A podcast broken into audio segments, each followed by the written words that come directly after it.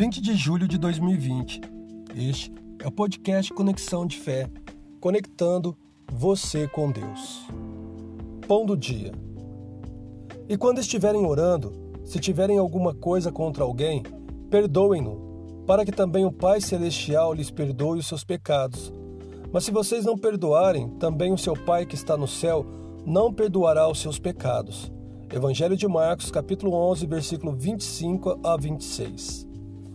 A oração é um privilégio maravilhoso. Podemos orar a qualquer momento ou em qualquer lugar.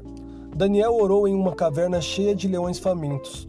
O apóstolo Paulo orou quando estava preso no cárcere. Pedro orou sobre a superfície da água.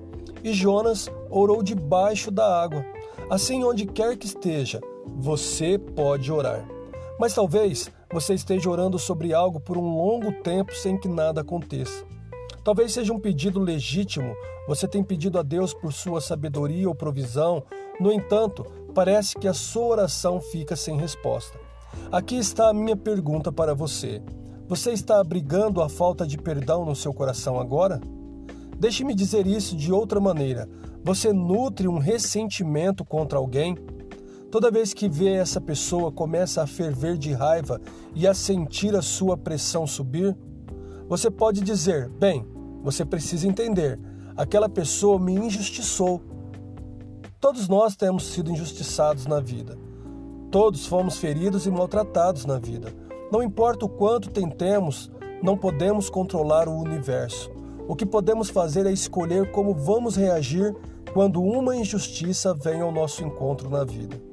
Jesus disse: E quando estiverem orando, se tiverem alguma coisa contra alguém, perdoem-no para que também o Pai Celestial lhes perdoe os seus pecados. Mas se vocês não perdoarem, também o seu Pai, que está no céu, não perdoará os seus pecados.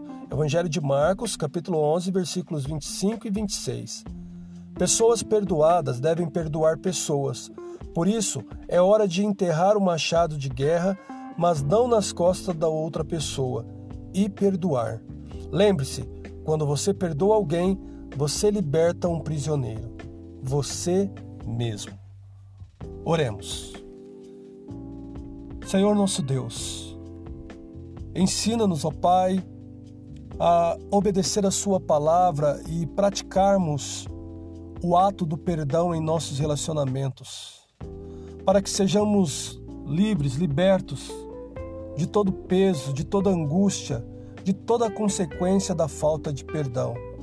Que o Senhor, meu Pai, nos dê forças, nos dê graça, sabedoria, discernimento e nos dê humildade para que possamos perdoar e também pedir perdão. Assim oramos, agradecidos, em nome de Jesus. Amém.